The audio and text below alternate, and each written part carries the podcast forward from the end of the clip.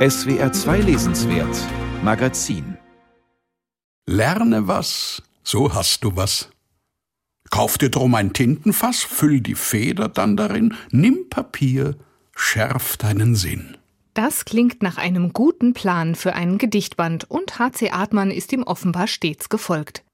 Mit fröhlichen Frühlingsgedichten habe er nach dem Krieg angefangen, hat er einmal in einem Interview erzählt. Und das, obwohl der Sohn eines Schuhmachers, in Wien geboren, Grauenhaftes erlebt haben muss.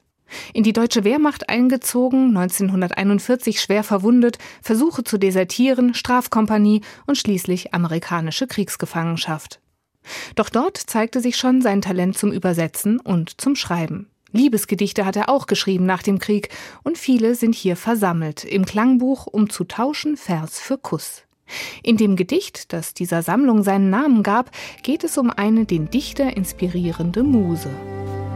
Bald drauf pfiff ich meiner Taube, hieß sie schweben zum Balkon, in die Finger ihrer Hände bracht sie meinen Liebeslohn.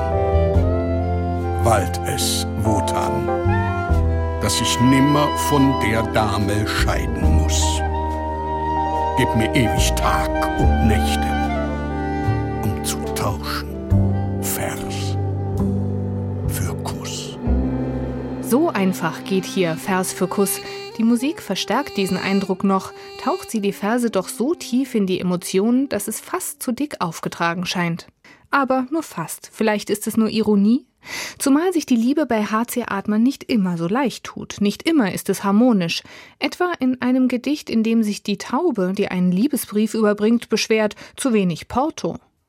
Immer wieder werden in diesem Klangbuch kurze Sentenzen von Artmann eingestreut, die mit der poetische Akt überschrieben sind. Gleich die erste bringt einen ins Grübeln. Der poetische Akt ist jene Dichtung, die jede Wiedergabe aus zweiter Hand ablehnt das heißt jede Vermittlung durch Sprache, Musik oder Schrift. Aber ist das nicht genau das, was hier passiert? Vermittlung der Dichtung durch gesprochene Sprache und Musik? Wie schade wäre es darauf zu verzichten, denn diese greifen hier ganz harmonisch ineinander. Und wenn Sprecher Erwin Steinhauer H.C. Artmanns Gedichte vorträgt, sind die Übergänge zum Gesang fließend. Die Musik verstärkt den Rhythmus der Sprache, bereitet Wechsel vor oder betont sie zusätzlich. Das ist sehr geschickt gemacht und eines geht ins andere über. So erreicht der eben schon erwähnte Brief mit dem geringen Porto seinen Empfänger, doch direkt im Anschluss wird wieder ein Brief verschickt, der postwendend zurückkommt. Ein großes Drama, auf das stille Enttäuschung folgt. Da ist mir mein Brief, den was ich dann mit meinen eigenen Spuckerling zupickt hat.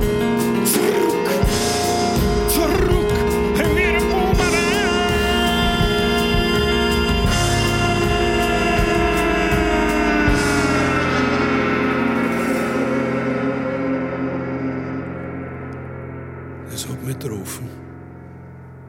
Kannst mal glauben. Zugegeben, es ist nicht immer einfach, je nach eigener sprachlicher Prägung die Dialektgedichte zu verstehen. Daran sollte man sich aber nicht stören. Man kann einfach den Klang genießen oder sich dem Inhalt bei mehrmaligem Hören annähern. Dabei kann man sich ins Gedächtnis rufen, dass H.C. Artmann in vielen Sprachen zu Hause war und selbst auch übersetzt hat. Legendär sind seine Übertragungen von François Villon. Das hatte sich vorher noch niemand getraut, für solche derben Verse Entsprechungen zu finden.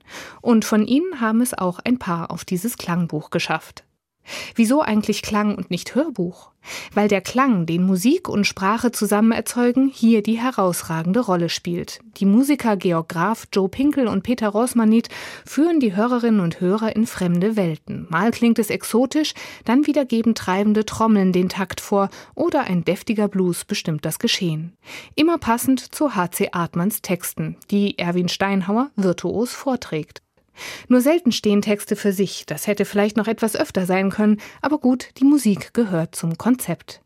Äußerlich sieht das Klangbuch tatsächlich aus wie ein Buch. Die CD ist in ihm verborgen und abgerundet wird es durch den Abdruck einer Laudatio, die der Literaturwissenschaftler Klaus Reichert anlässlich der Verleihung des österreichischen Ehrenkreuzes für Wissenschaft und Kunst an HC Artmann gehalten hat, sowie Illustrationen von Linda Wolfsgruber.